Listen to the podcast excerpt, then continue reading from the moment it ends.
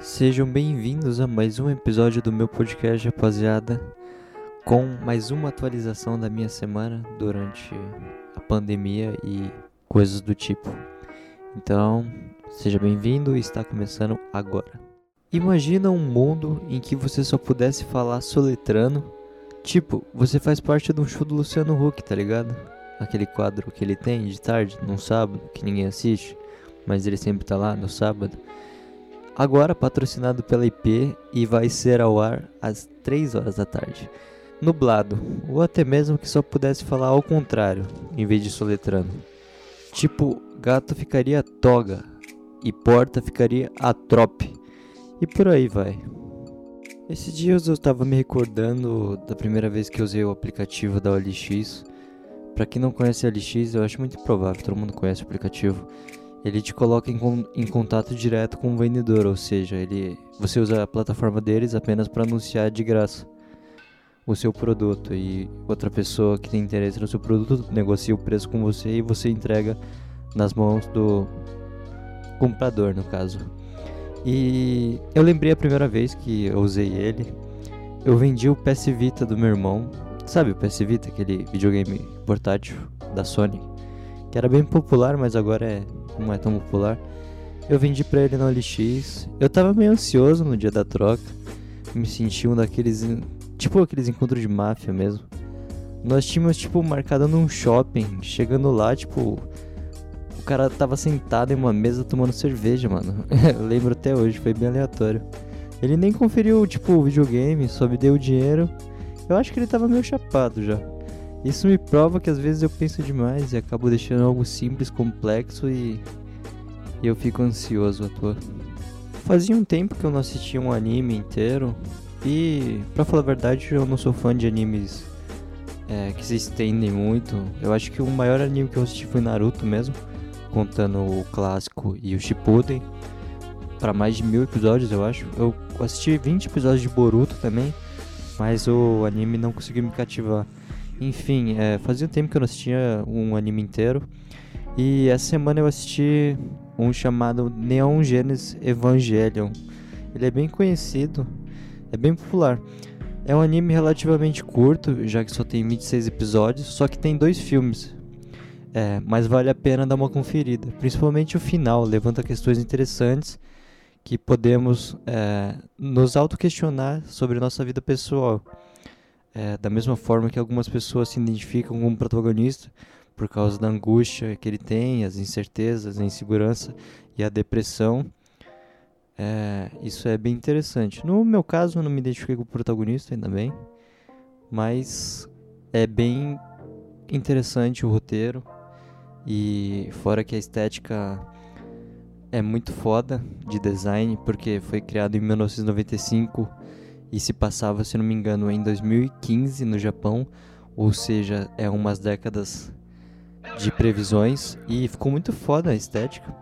E eu curto pra caralho esse tipo de anime. Tipo Ghost in the Shell, o próprio Akira também, com essas estéticas. São animes bem foda de assistir. Então, fica aí minha recomendação da semana para um anime Neon Genesis Evangelion.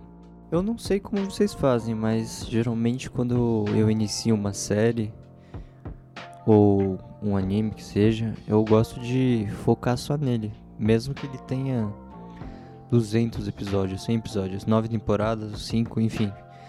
É, eu sempre fico na mesma, tipo, eu maratono sempre que dá, velho. Eu acho que quando você assiste muita coisa ao mesmo tempo, você não acaba assistindo nada, tá ligado? Pelo menos comigo é assim. Se eu assisto quatro séries ao mesmo tempo, não entendo porra nenhuma no final. E, tipo, eu prefiro assistir uma vez bem feita do que ficar repetindo toda hora. E também estraga a sua experiência você ficar voltando uma coisa que você não entendeu. Tudo é feito para você entender de primeira, então depende mais do seu foco. Mas é, pode ser frescura minha mesmo. Já que, tipo, as coisas são criadas geralmente, na época delas foram criadas para um episódio por semana já que era transmitido na televisão. Enfim, mas com as streamers, com os serviços de stream, fica simples maratonar as coisas. Prepare-se para escutar a teoria mais maluca de todos os tempos. E se em 2016 o Aruan Félix não tivesse cerrado ao meio a placa do YouTube, Será que nós viveríamos em uma pandemia? Talvez isso tenha relação direta com o efeito borboleta que gerou esse espaço-tempo em que vivemos atualmente. E é claro que não pode ficar de fora o Mundial do Corinthians de 2012. Para quem não se lembra, era o ano do fim do calendário Maia, ou seja, o fim do mundo, que acabou não rolando porra nenhuma, a menos que tudo já acabou e a gente vive numa simulação controlada pelo Nego Ney. É, talvez essa seja a Matrix. Eu estava procurando meu histórico escolar e acabei achando uma caixa cheia de fotos antigas. Tipo aquelas fotos que antigamente os fotógrafos iam na escola e os pais tinham que assinar autorização e coisas do tipo para ter recordações. E tinha umas atividades também, tipo coisa de 10 anos atrás. Eu fiquei bem animado em saber que minha mãe ainda guarda essas paradas e é legal ver tipo a diferença de 10 anos atrás para as coisas. Parece um outro mundo. Em algum lugar eu estou na foto de uma pessoa que eu nunca troquei uma palavra. E tipo, eu vou ficar lá pra sempre, mano. Tipo um figurante do Chaves, tá ligado? Quando alguém estiver mostrando a sala em que ele estudou, tipo, eu vou estar tá lá no fundo, velho. Igual figurante do Chaves. Cada frase escrita acompanha um pouco disso aqui, sem sentido algum. Eu não sei porque eu escrevi essa frase aqui, mas. Toda semana, quando você abre o Instagram ou o status do WhatsApp, algumas publicações do Facebook, que seja, tem tipo um status e uma pessoa querendo ganhar grana fácil sem sair de casa e falam como se fosse uma puta ideia inovadora, tá ligado? Coisas tipo milionárias. E vende privado, meu amigo.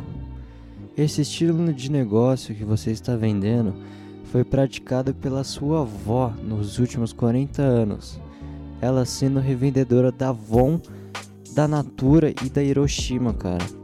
Tu não vai virar o Ike Batista vendendo esquema de pirâmide não, irmão. No máximo você vai vender perfume da aquela marca que eu não vou falar porque eles não me pagam e eu esqueci.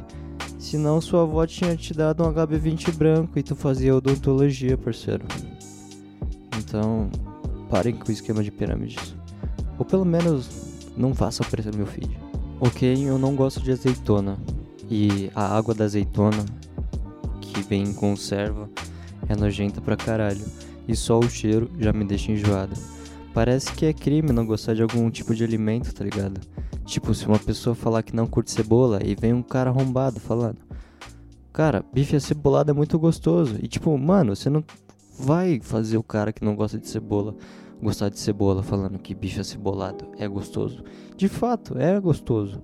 Mas, mano, pra ele foda-se, cara. É a opinião dele. Ele comeu e, tipo, não curte a parada. Você não vai conseguir mudar a opinião dele falando que é bom. E é isso. E na internet parece que você não pode não gostar de certas coisas.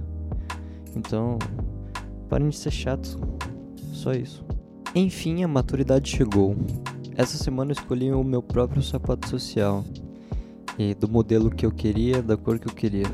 Eu nunca fui fã de usar roupas formais, mas agora eu vou ter que me adaptar, já que eu vou trabalhar nesse ramo.